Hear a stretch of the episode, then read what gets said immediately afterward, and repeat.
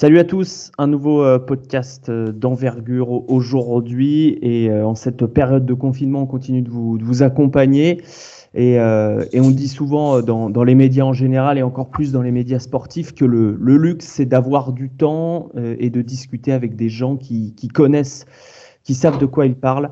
Et nous, on a beaucoup de chance puisque puisqu'aujourd'hui, eh bien, on va on va essayer de vous proposer un épisode de luxe justement on va parler euh, notamment euh, de préparation euh, mentale, de l'identification des, prospects, et puis on, prendra un exemple pour être très concret du, développement du, tir chez un joueur, comment l'accompagner et comment, on sait que le tir est très important dans le jeu aujourd'hui, voilà comment l'accompagner, comment le développer. C'est le programme de cet épisode avec deux spécialistes donc de, la préparation mentale, de la détection aussi des, des prospects. On est parti pour cet épisode 22 de la saison 3 d'envergure.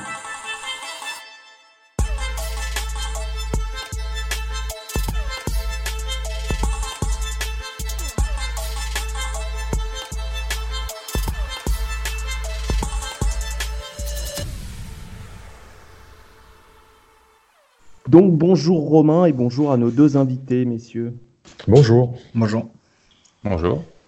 Alors d'un côté, euh, Nicolas Rimbaud, ancien euh, DTN euh, adjoint à, la FFBB, actuellement membre du, comité directeur de, la LNB, doctorant en psychologie du sport. Je me, me trompe pas, hein, tu, m'arrêtes si je. docteur, docteur ça veut dire qu'on est en cours en train d'aller. grave. Euh, et puis euh, et puis expert de, deux sujets euh, l'état d'esprit, le management d'équipe, enfin le, mindset, le management d'équipe. et je signale aussi pour terminer le CV qui est évidemment bien plus large que ça que tu as été assistant de Pierre Vincent sur les, équipes de France jeunes et accessoirement aussi, mais c'est pas rien, ex-joueur de, de National 1. Voilà. De l'autre côté, donc Fabien Friedrisac, euh, CTS des Hauts-de-France, responsable de la, de la formation euh, du, joueur et des joueuses aussi, euh, ancien entraîneur de l'équipe de France U15 féminine pendant 4 ans. Et, aussi assistant chez les, chez les U18. Voilà. Et Fabien, je ne sais pas si, si j'ai omis quelque chose qu'il faudrait préciser. très, très bien. Donc Romain, est-ce que tu veux ajouter quelque chose sur, euh, sur nos, deux invités du jour pour un peu expliquer de quoi on va parler et pourquoi, pourquoi on a décidé de, les inviter? Bah Parce que, comme tu l'as dit tout à l'heure, il, fallait, euh, il faut toujours se tourner, se tourner vers l'expertise quand on veut parler de quelque chose. Euh, donc bon, c'est, nos deux invités du jour sont des gens que je connais de, de, longue date pour avoir, pour avoir travaillé avec eux, pour les avoir croisés, avoir longuement échangé. Je, à titre perso, je, leur dois beaucoup à l'un et à l'autre euh, en termes de réflexion, donc ça me paraissait intéressant de, pouvoir partager ça un petit peu avec tout le monde. Donc euh, voilà, c'était l'occasion de, le faire ou de le refaire, hein, puisque bon, on a eu un, petit souci technique, donc euh, voilà, on va partir sur ce chemin-là pour, l'heure qui vient. Absolument, et on vous remercie une nouvelle fois, Fabien et, Nicolas, d'être là avec nous. Euh, sur Envergure pour nous, apporter votre expertise. Pardon. Euh, la préparation mentale, donc partie 1, large, sujet. Romain, je te laisse euh, commencer avec, avec une première question, une première, une première thématique. Ouais, la première thématique était bon, ce qu'on avait évoqué la dernière fois, à savoir on, est, on, a aujourd'hui dans le, dans le sport français des, des, contraintes diverses et variées. Et l'une, notamment au basket chez nous, elle est, elle est que, que ce, cette dimension n'était pas forcément assez explorée au niveau. Euh, c'est pas forcément le cas dans tous les sports, mais ça l'est chez nous. Donc comment comment est-ce que ça s'explique et, euh, et comment est-ce que ça pourrait ça pourrait tendre à, se résoudre éventuellement, à votre avis? En fait, l'idée c'est que en toute chose, euh, on a beaucoup de retard par rapport au, continent nord-américain, qui n'est pas que les États-Unis, puisqu'il y a aussi le Canada qui fait des, choses sur le sujet. Je me souviens quand j'étais à la Fédé, c'était globalement les années 2000-2010, on était très présent, très précis sur la préparation physique, notamment pas seulement, mais sous la houlette de Bernard Gros-Georges à l'époque, d'un point de vue technique et tactique également, mais il se trouvait qu'on ne faisait pas grand-chose dans la dimension du mental, de la psychologie, et euh, c'était euh, quelque chose d'assez problématique. C'est à ce moment-là que moi j'avais fait mon doctorat en psychologie du sport tout en étant DTN adjoint, où j'ai vu justement que ces travaux nord-américains avaient un temps d'avance avec nous et que j'ai implémenté les premiers axes de préparation mentale sur le sujet.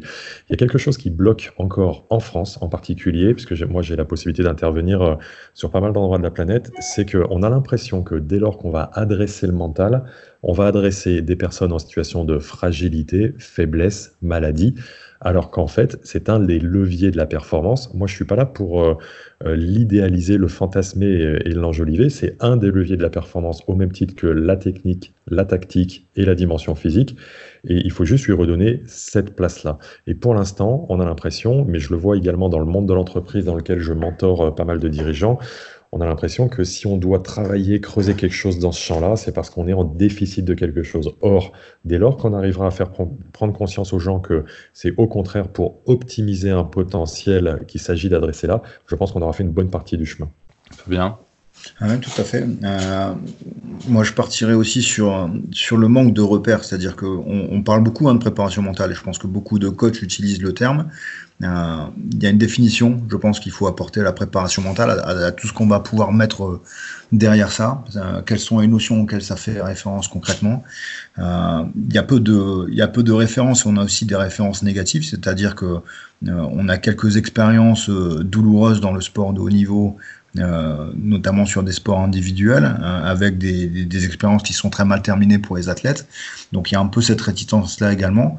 Et puis je pense qu'on manque de, il n'y a pas de vécu, il n'y a pas de, il a pas de trame sur laquelle on puisse appuyer, il n'y a pas de, il a pas d'expérience significative concrète sur laquelle on peut, on peut partir. Donc il y a beaucoup d'introspection, il y a beaucoup d'analyse à avoir, il y a beaucoup de, faut, tenter des choses. Et après dans la préparation mentale, c'est quelque chose qui se met aussi en place sur euh, du long terme. Euh, c'est quelque chose qui, euh, qui s'entraîne sur le long terme. Et, là aussi, il faut avoir une espèce de vision à long terme qui n'est pas toujours compatible avec l'objectif de résultat immédiat à l'instant T.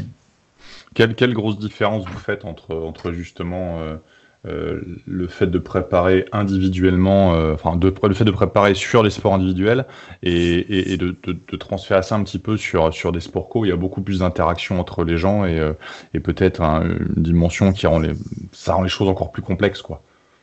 Ouais, et c'est intéressant que tu dises ça, Romain, parce qu'on s'aperçoit que une grande partie des sports individuels sont plus avancés, plus aboutis en préparation mentale, parce que c'est évidemment plus facile d'adresser une personne, un individu. Pour autant, euh, moi, j'ai pratiqué la natation pendant dix ans lorsque j'étais enfant, adolescent. Il y avait une dimension cohésion, équipe, groupe et une vie de vestiaire qui était très intense. Il se trouve que je pense qu'on se met des nœuds au cerveau en partant du principe que pour nous, c'est compliqué. Et je trouve que dans les sports collectifs, on a trop tendance à parler cohésion plutôt qu'individu. Parce que dès lors qu'on parle de l'individu, on redoute l'individualisme et l'hypercentration sur soi. Alors qu'en fait, les deux leviers de la performance dans la dimension psychologique sont bien et individuels et collectifs. Et en fait, on a les deux sujets à adresser avec potentiellement euh, des préparateurs mentaux, mais aussi des coachs qui seront plus brillants dans la dimension de groupe et d'autres qui seront plus brillants dans la dimension individuelle. Donc l'enjeu, c'est d'accepter qu'on puisse adresser les deux, et si on est coach ou si on est préparateur mental, de pouvoir reconnaître qu'on a euh, un niveau d'expertise supérieur dans l'une ou l'autre de ces deux dimensions, sans pour autant vouloir rejeter celle qu'on maîtrise pas, évidemment.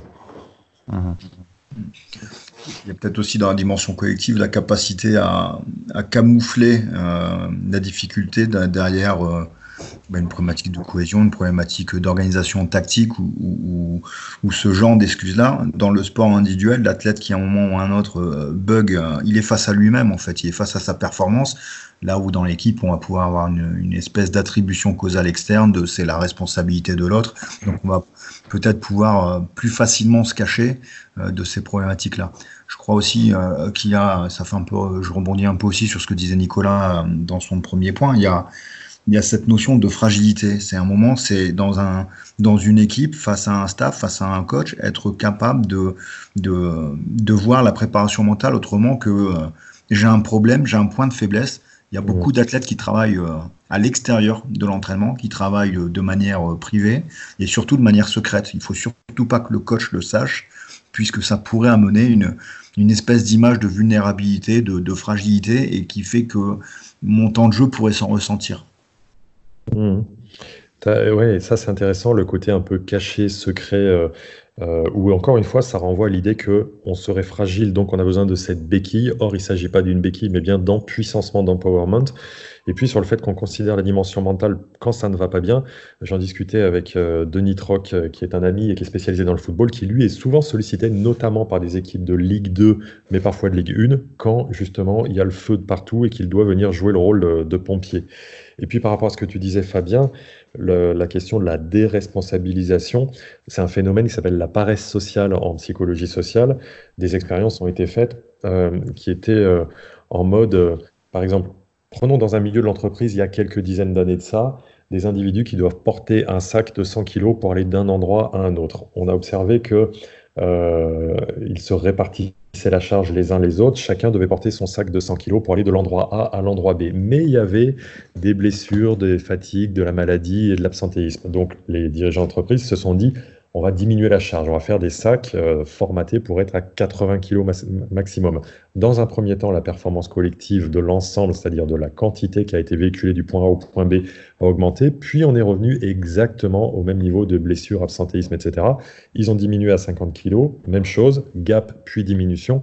Et en fait, L'aspect groupal, il peut amener à cette question de la paresse sociale où on se dit finalement ça va aller, l'autre fera le boulot et pourquoi pas moi. Et c'est pour ça qu'un des aspects essentiels de la préparation mentale et du mindset, moi je travaille énormément autour du mindset et du concept que j'appelle le mindset de gagnant, c'est la pleine et entière responsabilité de ce que je vis et la pleine et entière responsabilité des leviers d'action que je peux trouver quand euh, il se passe quelque chose qui ne me convient pas, une faute sifflée par un arbitre, un entraîneur qui me fait moins jouer, euh, un coéquipier qui me passe moins le ballon, comment je peux prendre mon plein pouvoir, ma pleine puissance et ma responsabilité pour pas me retrancher justement derrière cette paresse sociale et me mettre en, en mode victime? Comment on le met en place ça?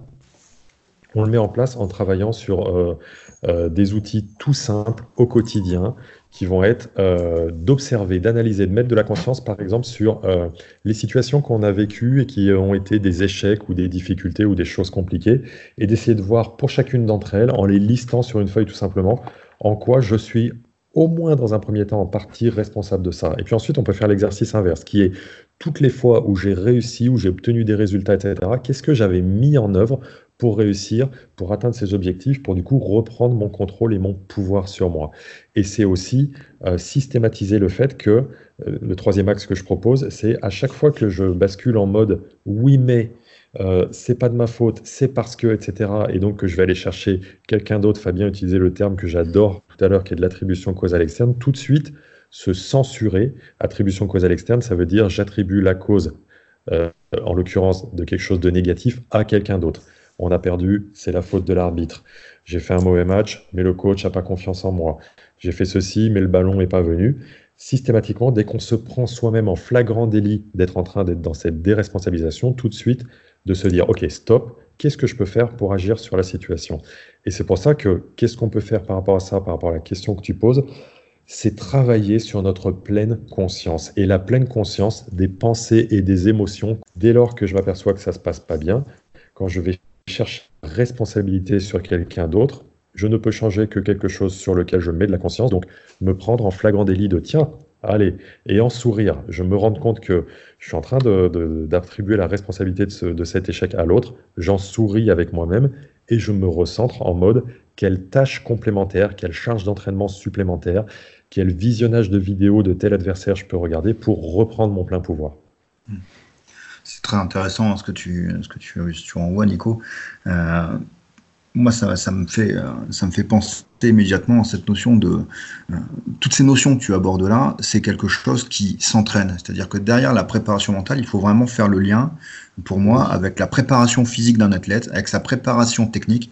C'est-à-dire que ce sont des, des, des caps qu'on doit entraîner, des compétences ont des habiletés qu'on doit entraîner, mais tous les jours, il doit y avoir une espèce de planification de, de, ces compétences-là, euh, du, développement de ces habiletés, et ça, ça, ça ne peut que s'étaler dans le temps. C'est-à-dire que euh, tu faisais référence tout à l'heure à la situation pompier, qui est très souvent, euh, voilà, je suis dans un sport co, je suis en difficulté l'argent nécessaire pour aller me chercher un joueur supplémentaire, un américain ou quoi que ce soit. Donc je vais tenter de mettre des, des, et des choses.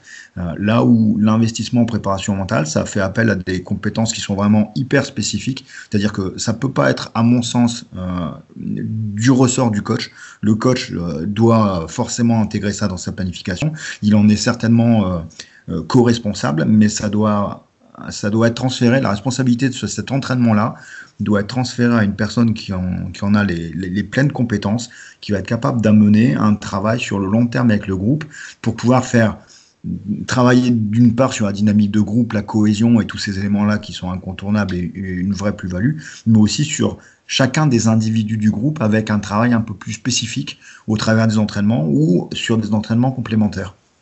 Oui, c'est pour ça. Pardon, c'est pour ça qu'au final, quand, on quand on a ce ressort-là uniquement quand ça ne va pas, euh, c'est presque un, aveu de faiblesse et, et au final, euh, ça, hum, comment dire, ça va réduire l'effet que les choses peuvent avoir, puisqu'on va s'en servir en situation d'urgence, ou mhm. là où finalement on aurait pu anticiper et intégrer les choses plus tôt, donc peut-être éviter la situation d'urgence.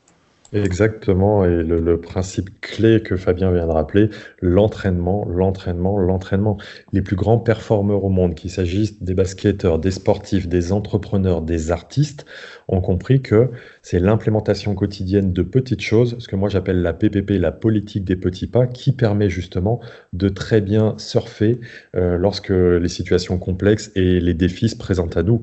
Et puis, euh, c'est travailler aussi sur... Euh, on, s'aperçoit bien hein, que dans les équipes, puisque la dimension collective, nécessairement, elle vient s'entrechoquer avec l'individuel, on l'a dit tout à l'heure, ce qui amène de la tension, euh, ce sont les relations entre les personnes, relations entre le entre le joueur et l'arbitre, relations entre les coéquipiers eux-mêmes, relations entre moi et le joueur et l'adversaire. Et plus j'arrive à travailler sur le fait de mettre de la maîtrise sur mes émotions et sur mes pensées, plus j'arriverai pour le coup à être focus dans ce que j'ai à exécuter, qui est les gestes techniques dans les, fondamentaux tactiques qu'on me donne. Si on prend un joueur qui se retrouve à la fin d'un match, euh, on est mené euh, d'un point et j'ai deux lancers francs sur la ligne à venir.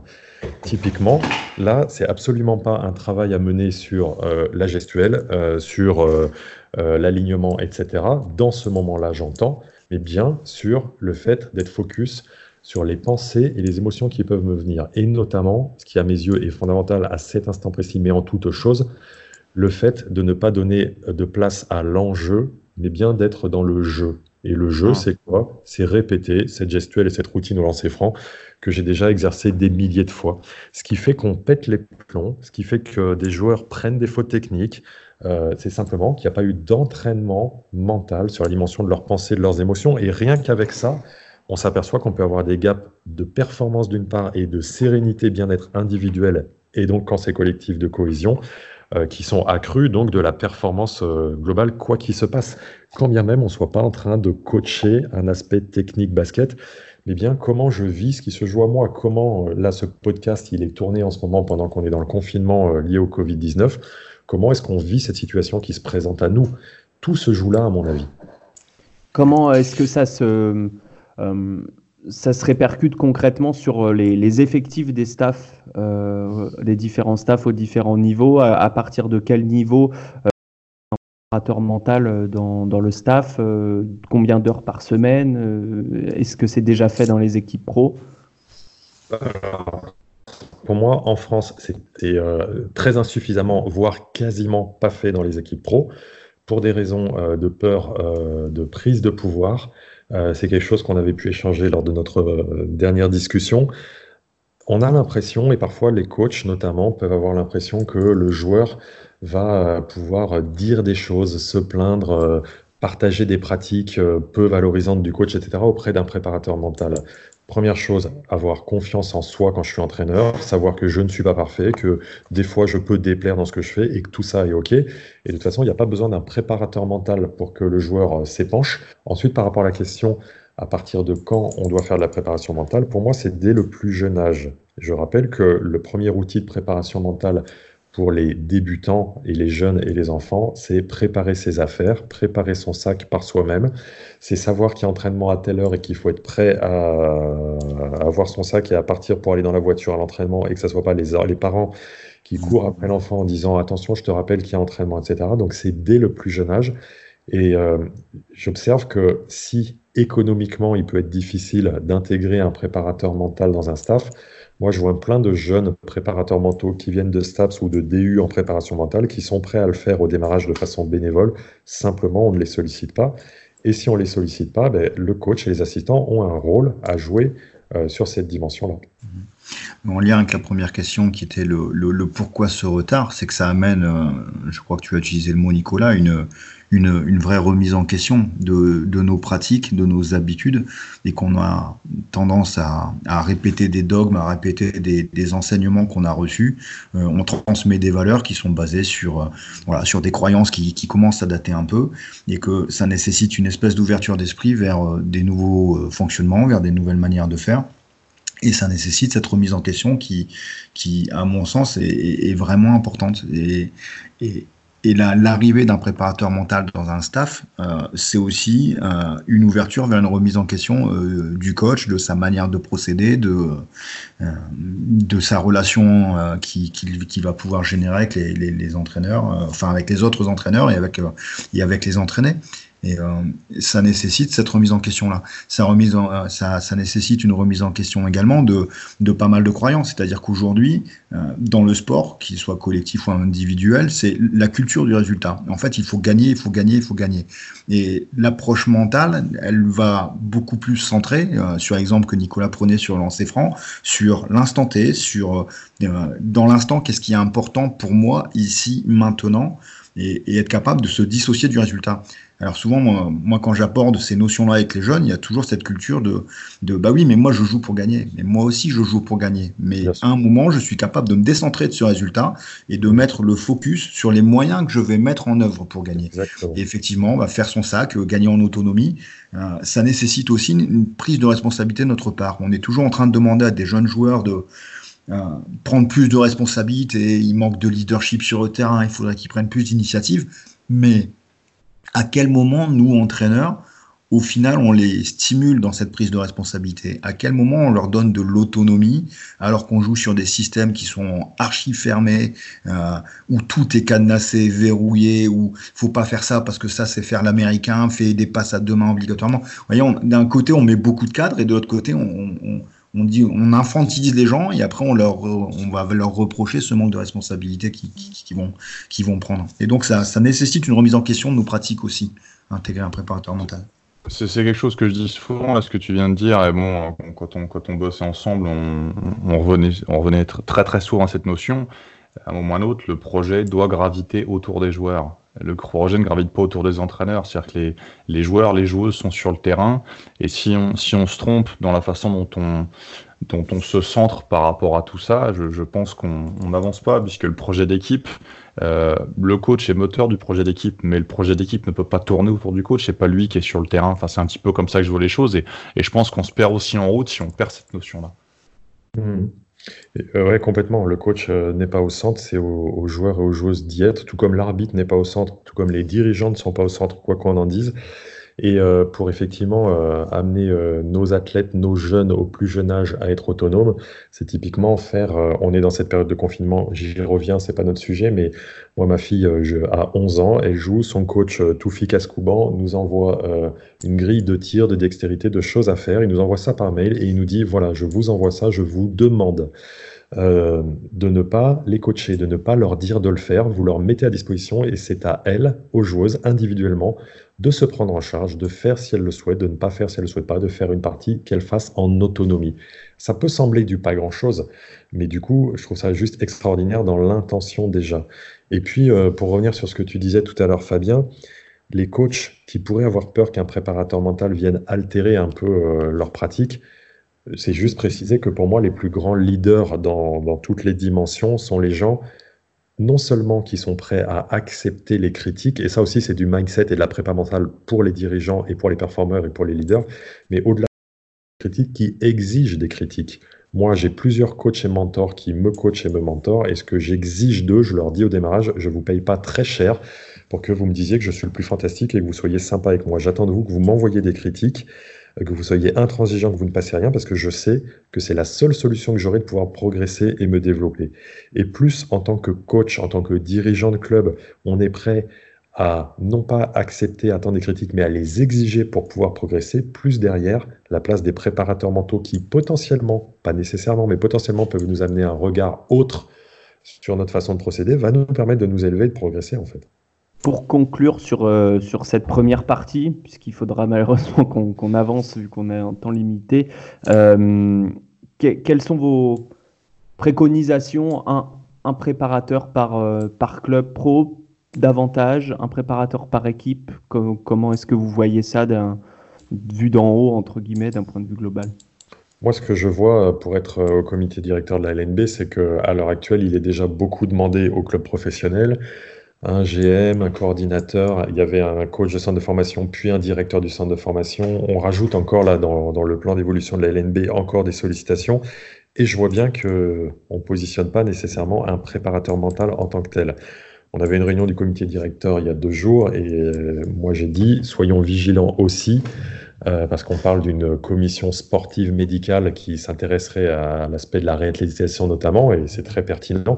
Et je disais, soyons aussi sensibles à ce que la Ligue envoie aussi des messages sur la restauration du bien-être logique et du mindset des sportifs, au même titre qu'une réathlétisation physique, parce que ça, on n'en parle pas.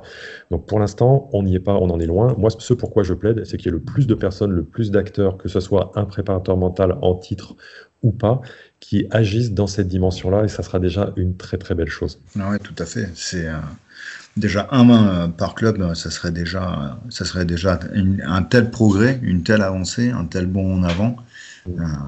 ça serait une étape déjà très intéressante, à mon sens. Mm. En, se recentrant un petit peu donc sur le sur un petit peu le cœur de, ce qu'on fait nous en termes de discussion au niveau du podcast, à savoir les, prospects. Euh, dans, les choses à identifier, euh, Nicolas, tu as parlé tout à l'heure d'autonomie comme, euh, comme qualité importante chez un, chez un jeune joueur. on avait aussi évoqué sur la, première, première séquence qu'on a enregistrée de parler de la stabilité émotionnelle. Bon, qu'est-ce qu'on peut en dire dans un premier temps et qu'est-ce que vous verriez l'un comme l'autre comme, comme autre un petit peu incontournable dans les, dans les grandes caractéristiques qui seraient éventuellement à, essayer de détecter dans dans, le cas justement du, de, l'identification des joueurs, de, des joueurs incontournables? Pour moi, c'est le premier point, c'est la conscience de nos émotions, et le deuxième, c'est la stabilité, euh, l'amortissement, pardon, de nos émotions. Je, m'explique. Euh, c'est Boban Jankovic qui en 93 euh, se fait siffler sa cinquième faute sur un passage en force. Il est excédé par la réaction de, par la décision qui est prise, la considérant comme injuste. Je, pense que beaucoup des gens qui nous écoutent ont vu la vidéo et il assène un violent coup de tête dans le support du panier. Sauf que ce support-là avait été en béton, avait une mousse très légère et du coup il se sectionne la moelle épinière et maintenant il est en chaise roulante et il ne peut plus pratiquer euh, son sport au plus haut niveau. L'idée, c'est quand l'émotion se présente à nous, là, ce qui est arrivé pour Boban Djokovic, c'est qu'il n'a pas réussi à mettre de conscience sur l'émotion et que l'émotion l'a piloté, l'a drivé. Je reprends souvent cet exemple-là. L'émotion a été le cavalier et lui, il a été le cheval et l'émotion a amené le cheval à envoyer un coup de boule dans un bloc de béton. Et en fait, si je mets de la conscience sur l'émotion, je suis frustré, je suis en colère, je trouve ça injuste, etc., etc., mais que j'utilise l'énergie de l'émotion pour remettre l'émotion en statut cheval et que moi je redeviens le cavalier qui va piloter l'énergie de l'émotion pour aller dans la direction dans laquelle je veux, c'est-à-dire être sur le terrain et briller et apporter ma valeur, tout pourra se jouer. Donc, un, pour moi, travailler à toutes les situations où je sens que l'émotion est en train de venir mais identifier aussi quand les émotions positives nous arrivent, de joie, de bonheur, de plaisir. Et après, je disais, le deuxième point, c'est travailler à l'amortissement euh, de l'émotion, parce que, imaginons, on gagne un fantastique match euh, d'une demi-finale de je ne sais pas quel niveau de compétition, et ça y est, c'est l'euphorie, c'est l'extase, etc. On voit bien comment il y aura un impact derrière, en, en mode, j'ai pas suffisamment amorti l'émotion, on doit la vivre, on doit l'accepter, on doit célébrer quand on a des belles réussites, mais euh, tant dans les émotions négatives que positives, les vivre les unes et les autres, non pas les nier parce qu'on n'est pas des robots et ça pour moi ça n'a pas de sens, pas plus au haut niveau qu'ailleurs, mais simplement les amortir pour qu'elles ne deviennent ni dans le négatif CF Boman Jankovic, ni dans le positif CF avant d'être arrivé au bout. Je suis tellement en joie, en extase que je vais reperdre mon focus c'est quelque chose que moi, ce que, ce que tu dis, ça, me rapporte à une expérience perso. C'est une demi-finale de championnat d'Europe U18 euh, perdue sur le, sur le dernier carton contre la Serbie. on se retrouve, on se retrouve dans une situation où on avait la finale à portée de main et, et au ça, ça, nous échappe complètement pour des raisons en plus qui, qui je pense, nous appartenaient réellement. on était assez responsable de la situation, je pense, par rapport au fait qu'on ait mal géré les, les, choses. Hein. Quand je dis on, je, je, je, m'englobe euh, staff avec, avec les joueuses. On se retrouve donc à jouer, à jouer les Tchèques euh, sur le match pour le bronze, euh, qui était elle favorite et compris un, un, coup sur la tête. Et on est vraiment tombé sur deux dynamiques inverses, à savoir les Tchèques qui jouaient le titre et qui finalement ne se sont pas remises du truc le lendemain, qui en plus ont eu deux, jours, deux, deux, deux, heures de moins que nous pour récupérer et ainsi de suite. Et nous, d'un autre côté, qu'une génération, bon, qu'avec Fabien on connaissait bien, qui n'était pas forcément euh, une génération euh, très facile euh, en termes de gestion d'émotions, en termes de gestion de, de sérieux, de détermination, de tout ça.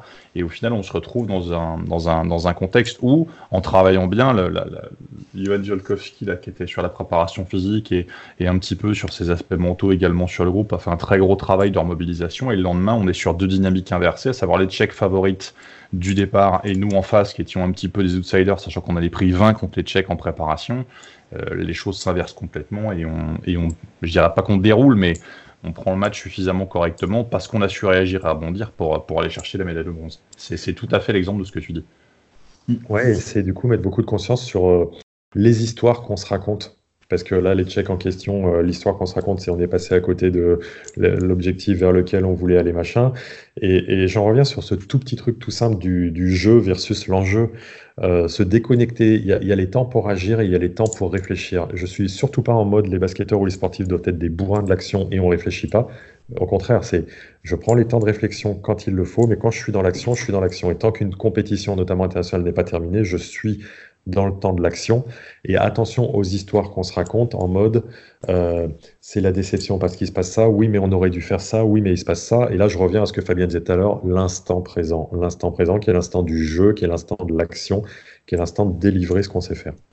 Fabien, pour retourner dans, dans euh, l'identification du prospect, justement, ouais. euh, il faut parvenir à identifier les personnes justement qui vont euh, maîtriser cette émotion? Est-ce que tu vois d'autres choses à, aussi à, à, identifier très tôt? Effectivement, cette notion euh, d'émotion, mais avec le public que nous, en tout cas, on, on, on, reçoit, qui est quand même très jeune, on est quand même sur des choses sur lesquelles on a vraiment un, un public qui est, qui est complètement naïf, qui est pas du tout sensibilisé à ces choses-là, et qui les subit, les émotions, mais euh, toujours euh, pleine face. On a très très peu de jeunes aujourd'hui qui ont cette... Cette compétence à avoir un entraîneur, comme nous disait Nico tout à l'heure, qui envoie les, les, les, plannings et qui laisse le jeune face à sa, sa propre responsabilité. Donc euh, on y est forcément vigilant, mais euh, ça peut pas être pour nous aujourd'hui un critère de détection euh, euh strict. Euh, nous, ce qui nous semble aussi important au-delà de, de, de, ces émotions, c'est un, avoir une détermination dans le projet. C'est quelqu'un qui a quand même déjà un, un besoin de sport, une volonté de dépassement qui, qui, qui se nourrit de, de, sa pratique sportive. Je pense que ça, c'est quelque chose d'assez important, une, une, connexion au plaisir de, de, la pratique. On, met souvent la préparation mentale sur euh, la correction de certaines problématiques. La préparation mentale, c'est aussi euh, être capable d'avoir un discours interne positif, c'est être capable de, renforcer de la confiance en soi. Et tout ça, ça fait appel à, développer des compétences positives ou renforcer des compétences positives. Il y a, au-delà de la détermination, un point qui me semble moi aussi important, c'est la capacité d'un jeune à, changer. À, à, prendre des consignes, à mettre en place des stratégies et à, à s'ouvrir vers un changement. De j'ai toujours fait comme ça, mais là on me demande de faire autrement, j'ai un problème face à moi, je vais mobiliser des ressources, je vais imaginer euh, par une, une, flexibilité cognitive, j'ai commencé à imaginer des autres stratégies et je vais m'ouvrir, sortir de ce qu'on appelle la zone de confort. Il y a beaucoup de monde qui utilise ce terme-là maintenant, mais c'est une réalité, c'est être capable de sortir de ce qu'on a l'habitude de faire pour aller découvrir des nouvelles compétences. Et ça, aujourd'hui pour moi, ce sont des, des, choses qui sont capitales dans la détection. On peut avoir du talent si on n'est pas prêt à changer, si on n'est pas prêt à découvrir des choses c'est compliqué d'évoluer. Mais dans, ce cas-là, euh, c'est une question qu'on se pose souvent aussi, nous. Là, il y a toujours cette, question de la part l'inné et de l'acquis. Et, euh, et l'influence de l'environnement, elle est énorme, puisqu'on se rend compte que sur des, sur, sur des jeunes du même catégorie d'âge, si vous prenez euh, des, Serbes ou des Lituaniens, euh, par exemple, euh, culturellement, euh, culturellement parlant, il y, a, des, traits de caractère qui, leur sont propres. Comment est-ce que ça s'explique Est-ce que, l'environnement et, l'éducation sont, pleinement déterminants sur, l'évolution des jeunes joueurs? Moi, je suis vraiment convaincu de ça. Déjà, il y a, y a des choses de l'ordre de l'inconscient qui jouent. Et dans l'inconscient, il y a de l'inconscient collectif et il y a de l'inconscient qui est lié au pays. Euh, en France, il y a un inconscient euh, lié aux Corses, lié euh, aux gens de Marseille, lié aux gens du Nord, etc. Après, quand on a vécu, mais je ne peux pas parler d'expérience pour le coup, mais l'idée que je m'en fais, c'est que quand on a vécu dans un pays en guerre, nécessairement, ben, on va être plus combattant sur le terrain du basket, plus exigeant avec soi, etc un des grands services que l'on peut et doit rendre aux enfants, et, Fabien le fait au niveau de son pôle, c'est mettre les gens à l'épreuve. Et mettre les gens à l'épreuve, c'est pas mettre les gens en difficulté, ça n'a rien à voir. C'est les mettre à l'épreuve pour leur permettre de, euh, d'aller chercher ce petit supplément d'âme et se connecter à leur plus haut niveau de potentiel qu'ils ne feraient pas s'ils restaient dans une éventuelle zone de confort. Et je pense qu'il y a une culture, notamment d'Europe de l'Est, qui est vraiment tournée vers euh, aller chercher euh, au-delà de ses limites plus que chez nous où on est très confort là-dessus. Mais après, il y a d'autres types de cultures qui sont moins dans ça. Je pense notamment au basket espagnol qui pourtant est au plus haut niveau mondial et qui va rechercher pour le coup d'autres traits caractéristiques de la vista, de l'engagement, une agressivité plus dans le jeu, dans la vitesse.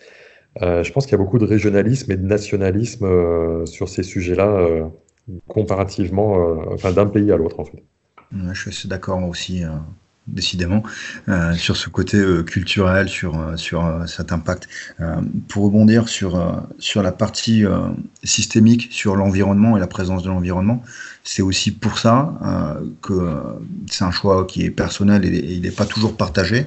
Pour moi, la détection, c'est quelque chose qui s'étale dans le temps à travers différentes observations, mais c'est aussi un besoin d'avoir les jeunes à sur une période qui soit longue. C'est-à-dire que euh, avec l'expérience que j'ai, je suis incapable aujourd'hui de regarder, de détecter à travers une après-midi détection.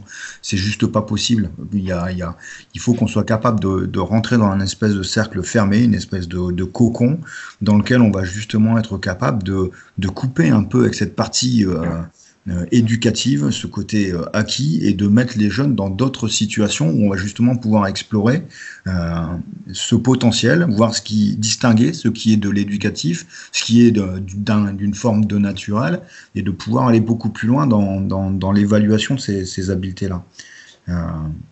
Et après, puisqu'on est en plein confinement, nous aussi, on, profite de cette période pour remettre à plat toutes nos pratiques, euh, et notamment de détection sur, sur les pôles espoirs dont j'ai la responsabilité. Et on est euh, actuellement en plein cœur d'une réflexion euh, auquel on associe les psychologues sur la, la, gestion du facteur parental dans la détection et dans la formation du jeune joueur. Mmh. C'est-à-dire que comment, à partir du moment où on rentre dans un processus de détection, on est capable de prendre l'enfant dans son environnement et de comprendre, euh, d'évaluer un petit peu l'impact parental et de se dire, voilà, là, on va facteur favorisant du développement sportif parce qu'il y a une culture, parce qu'il y a, il y a une forme d'éducation, il y a des parents qui ont un vécu sportif qui vont être capables de transmettre. Et puis à l'inverse, à quel moment ça va devenir problématique où on va être en opposition avec la manière dont nous on approche l'enseignement euh, et puis euh, se heurter à des valeurs, euh, à des valeurs éducatives de la famille où à un moment ou un autre on sait que ça va rentrer en, collision. Ouais, j'ai eu, c'est, super que tu dis ça parce que tu vois, j'ai eu des échanges avec Anna Kotokova pour le secteur féminin qui allait mhm. exactement dans ce sens-là. Et donc, comment euh, euh, la prise en compte euh, des parents, du modèle éducatif, la volonté des parents de se réaliser à travers la progression de leur enfant mhm. est un des éléments qu'elle observe et qu'elle qu'elle essaie de tenir, dont elle essaie de tenir compte au mieux qu'elle peut, parce qu'effectivement, ça joue énormément et, et maintenant que je suis dans un âge où je ne joue plus, je suis donc passé de l'autre côté de la barrière où je vais voir mes enfants qui jouent, ma fille de 11 ans, mon fils de 15 ans, à quel point euh, on peut observer des excès des parents dans les tribunes. Je prétends pas toujours être stable émotionnellement au moment où ça se passe, au passage, mais euh, ouais, c'est vraiment un critère à prendre en compte et je trouve ça vraiment euh, essentiel que, que, tu puisses l'implémenter dans ta pratique. Mais là aussi, on part, comme sur le premier point abordé tout à l'heure, on parle, on, on, parle dans le vide en fait. C'est-à-dire qu'on est vraiment aujourd'hui dans, dans l'analyse, on essaye de faire des choses qu'on va évaluer dans le temps pour voir si on est pertinent, pas pertinent. Mais par contre, en termes de support, euh, on est vraiment dans. Il faut inventer un dispositif. On n'a pas. Alors il y a des études, il y a des, essais à droite à gauche, mais en tout cas aujourd'hui, il n'y a pas une nomenclature, il n'y a pas quelque chose en disant voilà, euh, il faut inventer. Il faut inventer ce dispositif-là parce que ben, on n'y est, euh, est pas confronté depuis hier, mais s'y attaquer, je pense que c'est assez récent. Et encore une fois, c'est vraiment de laisser erreur. En permanence. Je reviens. Et la, et la, volonté de faire de son mieux, tout simplement. Je reviens sur les différences culturelles euh, qu'on évoquait tout à l'heure. Euh, euh, Nicolas parlait de, de l'Espagne en opposition peut-être avec des pays plus travailleurs, entre guillemets, en tout cas plus qui mettent en valeur les, les valeurs de, de sacrifice des pays qui ont été en guerre. On parlait de la Serbie. Est-ce que c'est pas ça aussi qui manque en France, qui manque entre guillemets, c'est-à-dire savoir se construire une identité, c'est-à-dire dans la vista, euh, les Serbes ont euh, le fait de, le, sacrifice, le travail. Est-ce qu'il manque pas aussi une, une part de construction d'identité collective pour, euh, pour tous tirer dans le même sens? Si, et en même temps, ça se décrète pas.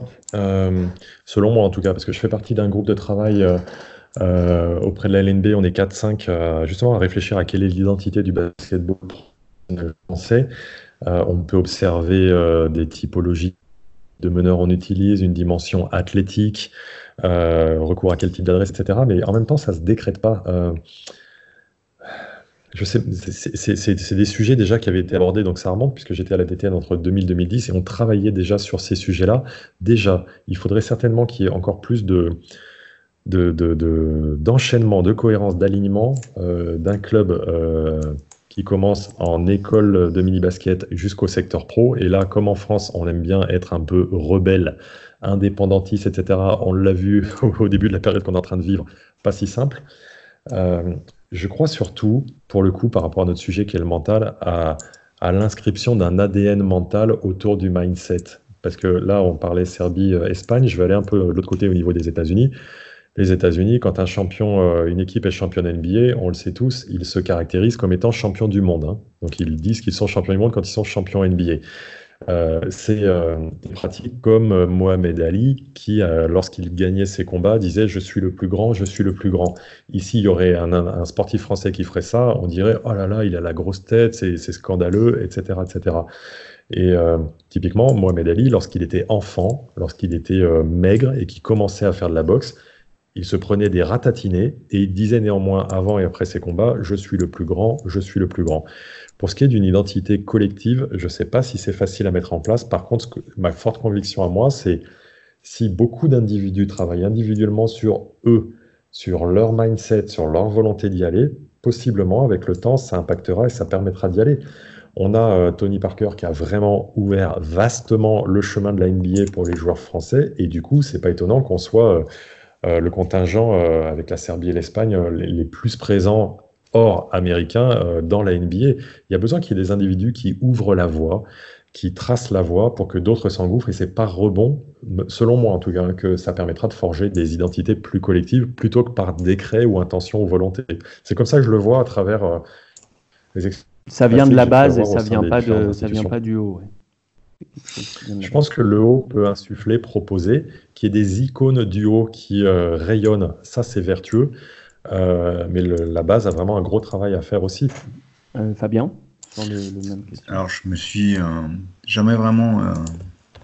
je vais vous donner une réponse qui, qui sera spontanée, qui n'a pas été mûrie pendant, pendant des années, mais on parlait de culture. Je pense qu'en France, il y a quand même la, la culture du village gaulois. Notre notre petite, euh, il y, a, le côté régional en fait. Tout à l'heure, Nicolas parlait des, particularités marseillaises, euh, euh, nordistes, etc. Je pense qu'on est intrinsèquement très attaché à, cette identité régionale et, qu'elles sont très variées. Et, définir une culture générale, je suis pas persuadé que ce soit une motivation général. Je pense qu'aussi, on a longtemps appuyé, euh, enfin, nous, c'est le discours qu'on tenait à l'époque avec Romain, si tu souviens, sur les équipes de France. Uh-huh. La force des équipes de France, c'est ce, ce panachage euh, culturel, c'est ce, euh, c'est ce métissage qui, qui, qui, fait la richesse de nos équipes de France je ne suis pas persuadé aujourd'hui qu'on arrivera à définir une identité euh, réelle. Nous, ch'tis, on défend euh, cœurs et âme notre convivialité, notre sens euh, de la fête, machin, etc. Et, chaque, chaque région défendra ses propres valeurs, sa propre identité et, son basket de la même manière. Et son basket de la même manière. Merci beaucoup. Ouais, non, vas-y, vas-y, vas-y. Bah, bah, vas-y, je, je, voulais te, te lancer sur le, la dernière partie, justement, pour euh, rentrer un peu dans Ouais, j'allais rebondir sur ce que tu dis, Fabien, avant d'enchaîner. C'est qu'on se rend compte quand on. Bon, déjà, le, le fait d'avoir la chance de, de, de, sortir de France pour, pour jouer des compétitions internationales ou même des Coupes d'Europe, des choses comme ça, c'est très enrichissant parce que on, voit vraiment la façon de laquelle on est perçu à l'étranger, qui est, euh, croyez-moi, dans le basket réellement en décalage avec celle que l'on pense avoir en, termes d'image. Hein. On, est, on est souvent, euh, c'est ce que, c'est ce que euh, d'autres joueurs qu'on a pu recevoir dans le podcast nous expliquaient. on pense qu'on est, on est, on est très bon et très efficace, et les pays étrangers en nous voyant sont, sont un petit peu un petit peu, un petit peu plus réservé sur, sur l'exploitation qu'on a du, du, du, potentiel, du potentiel à disposition d'une part. Et d'autre part, on se rend compte, quand on se confronte à d'autres baskets, qu'on est finalement un petit peu tous des clichés, de, des, clichés, des stéréotypes euh, de, de, de, de nos propres pays. C'est-à-dire que quand on joue des Allemands, on sait que c'est très discipliné, que c'est comme ça, etc., etc. Quand on joue des Espagnols, on sait que c'est comme ça. Et nous, bah, on est, on, est très français dans ce qu'on, dans ce qu'on fait ressentir aux gens. Et, et ça manque aussi parfois un petit peu de, un petit peu de, de, de, tout ça. Exactement comme euh, au, niveau des baskets régionaux, euh, les gens sont parfois un petit peu, tu sais que de telle région, les gens vont plutôt jouer comme ça, dans telle région, les joueuses vont développer comme ça, et ainsi de suite. C'est mmh. des, choses qui sont, qui sont assez marquées, ce qui, ce qui fait lien avec ce que je, ce que je pose au départ comme question. Euh, dans le cas concret du développement technique, dans la dernière partie, euh, il y a quelque chose qui revient souvent, c'est le tir. Euh, donc, quels seraient pour vous les, les, incontournables euh, et, les choses pour accompagner justement le développement technique en général et, celui du tir euh, plus, plus spécifiquement? Fabien, tu es plus technicien que moi maintenant. ouais. euh, toujours en lien avec le, le, principal sujet, et moi, ce qui a, ce qui a le plus changé dans, dans, dans, dans la manière dont j'approche les choses, comme je vous disais, moi, je suis parti de, de l'éducation qu'on m'a donnée, j'ai retransposé des modèles, je, faisais comme il fallait faire. Donc, il y a eu d'abord cette sacro-sainte euh, culture du, de, de, la biomécanique, le tir, c'est le petit doigt comme ça, le genou comme ça, et Dieu sait que j'en ai fait souffrir des gamins à, à, leur mettre le petit doigt comme il fallait que ce soit marqué euh, dans le bouquin. Euh, aujourd'hui, pour moi, le plus important, c'est que le jeune s'approprie son corps. Il faut absolument qu'il donne du sens à ce qu'il fait. C'est-à-dire que euh, là où j'en suis aujourd'hui, c'est un travail de remise en question, d'analyse, de me dire, mais on a des jeunes qui sont sur des, entraîneurs qui sont diplômés, qui sont reconnus depuis qu'ils sont U13. On arrive en U18, on est toujours en train de leur dire, mais fléchis-toi, fléchis-toi. Et pour moi, c'est un, un, aveu de faiblesse que de faire ce constat-là et se dire, mais pendant des années, il a passé des heures à faire du tir, du tir, du tir. On est encore en train de lui donner ce repère-là. C'est qu'il n'a pas compris pourquoi il, devait fléchir. Et aujourd'hui, toute l'approche, moi, du, du, du, du, tir ou du geste technique, c'est donner du sens à ce que tu fais. Rentre en connexion avec toi et aujourd'hui, regarde. Si tu veux marquer un panier, il faut que ta balle, elle, elle, rentre dans le panier. Pour rentrer dans le panier, elle a une trajectoire minimum à avoir. Et donc, on est dans cette éducation-là de, OK, il faut que le ballon rentre avec un angle minimum 2. OK, donc maintenant, il faut que tu lèves ta balle. Et c'est pas mets ton doigt comme ça, fléchis, euh, pousse, c'est comment tu fais pour que ta balle, elle rentre.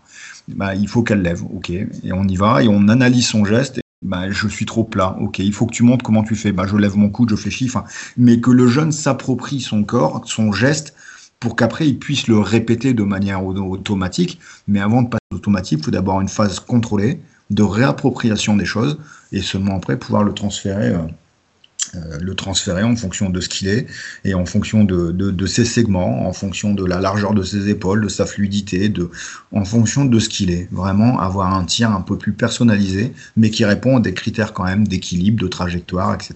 Oui, ce qui est chouette dans ce que tu décris, parce que moi aussi, euh, en montant, je devais respecter les positions du doigt, le 90 degrés par-ci, le cela, la paume, euh, la, pas la palme, enfin tous ces trucs-là. Et en fait, si c'était pas tout simplement une réappropriation de son corps pour atteindre un objectif, euh, Larry Bird avait le tir qu'il avait, on peut regarder tous les grands joueurs qu'on veut. Dès lors qu'il y a des fondamentaux en sens d'alignement, équilibre qui sont respectés, après, on est tous fichus différemment, pour le coup, dans nos corps, dans nos têtes évidemment, mais dans nos corps. Et c'est comment euh, avec la façon qu'on a d'être euh, foutu, je vais le dire comme ça, euh, qu'on va pouvoir optimiser ce qu'on est pour pouvoir être le plus adroit possible. Tout comme, pour revenir sur l'autre sujet, la façon qu'on a de réagir plus ou moins émotionnellement et d'avoir des pensées plus ou moins paras parasitantes, qu'est-ce qu'on fait avec ça pour pouvoir atteindre notre maximum? Donc on revient vraiment sur un gros travail. Euh, de développement personnel qui en fait est un travail de dépassement personnel dans le sport. On est sur une vraie transversalité encore une fois là-dessus, puisque inévitablement, tu, tu, tu, veux, tu veux optimiser le travail de tir. Tu vas être sur, sur le ressenti physique, tu vas être sur l'image qui va avoir de lui-même et dans la recherche d'efficacité, dans la valorisation du travail, dans la valorisation de la réussite du travail et, de, et donc de l'adresse au final, dans une histoire d'émotion aussi. Moi, c'est quelque chose, euh, sans avoir aucune expertise euh, en, en, préparation mentale, entre guillemets, j'ai bossé avec un joueur à l'entraînement il, y a, il y a quelques semaines, euh, où finalement, il s'est rendu compte que le fait de modifier les choses, c'était une difficulté au départ dans, dans, sur le plan mécanique parce qu'il sortait de sa zone de confort, mais qu'il se sentait bien à tirer. Et je lui ai dit, c'est un truc qui est super important parce que si tu te sens bien en mettant les tirs, il faut que tu fixes ces émotions-là et que quelque part tu cherches à retrouver ça dans ta, dans ta recherche d'efficacité. Et c'est encore une fois, voilà, il y a une vraie transversalité des choses, comme, comme on le disait tout à l'heure sur, le, sur les staffs. Je, Fabien le disait, je pense pas que la préparation physique soit vraiment dissociable de la préparation mentale et que tout ça soit dissociable de la préparation technique. Il y a un équilibre, à mon sens, à avoir sur l'ensemble. Sur Bien sûr. Mais cette notion de on vient d'utiliser le terme analyser, analyser ce qu'on fait. Et je pense que pendant des années, le tir, on a fait de la sélection euh, naturelle, on a fait Darwin, en fait, on fait 10 euh, 000 tirs par semaine, et puis ben, les meilleurs euh, sortiront naturellement. on a pendant des années fait répéter les choses sans forcément amener le joueur à avoir une analyse de ce qui se faisait. Et qu'aujourd'hui, moi personnellement, sur les que, que j'entraîne, je préfère qu'un jeune ne fasse que 200 tirs, mais 200 fois le même tir avec un, au départ un contrôle qui devra forcément dépasser, automatiser au bout d'un moment, mais avoir cette analyse de je suis court, je suis à droite, je suis à gauche. Euh, Nicolas prenait l'exemple d'un lancer franc tout, tout, à l'heure. Moi, régulièrement, au début d'année, euh, le, joueur tire son lancer franc, à la fin du lancer franc, je l'arrête, je lui demande où est la balle. Euh, bon, s'il a marqué en règle générale, il le sait. Par contre, s'il est au fond, si c'est à gauche, si c'est trop plat, si c'est trop haut, il n'y a pas cet esprit d'analyse. il faut l'amener dans l'éducation du jeune à je viens de tenter quelque chose et dans un temps de non-jeu, parce qu'il y a un moment où il faut jouer, il y a un moment où je vais par contre prendre le temps d'analyser ce que je fais et d'avoir un recul sur mon acte moteur et de pouvoir changer les choses pour pouvoir, au finalement, automatiser les choses qui sont justes. Parce qu'au départ le cerveau c'est pas il il fait pas le tri entre ce geste là j'ai raté je l'apprends pas. Ce geste là j'ai marqué je garde celui-là.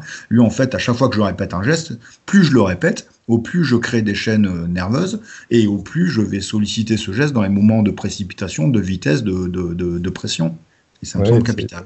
et, c'est intégrer euh, ce que tu dis Fabien ça m'amène à cette pensée là c'est intégrer que la répétition est clé dans le développement du tir euh, mm. Toujours ma petite euh, qui joue là pendant les vacances euh, scolaires, donc les précédentes en février, leur coach leur fait des entraînements différents avec des grilles de tir pour le coup, ce qu'ils ne font pas suffisamment ou pas tout court dans les saisons régulières.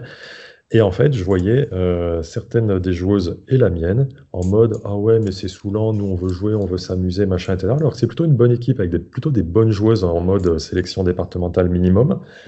Et c'était l'occasion de leur expliquer mais tu dois répéter, répéter, répéter, répéter pour pouvoir y arriver. Et encore pour, euh, plus jeunes, mais pas seulement, c'est intégrer que la répétition et l'action massive permettent au final d'avoir une grande expertise. On dit qu'il faut 10 000 heures de quelque chose pour en devenir un expert. Pour le tir, c'est faire comprendre que c'est un levier essentiel. Eh bien, on, finira là-dessus, messieurs. Je vous, je vous remercie euh, de, votre, de votre expertise. Euh, tous ceux qui veulent améliorer leur tir auront bien ouvert leurs oreilles, j'imagine. Euh, Romain, merci. Euh, une, conclusion peut-être?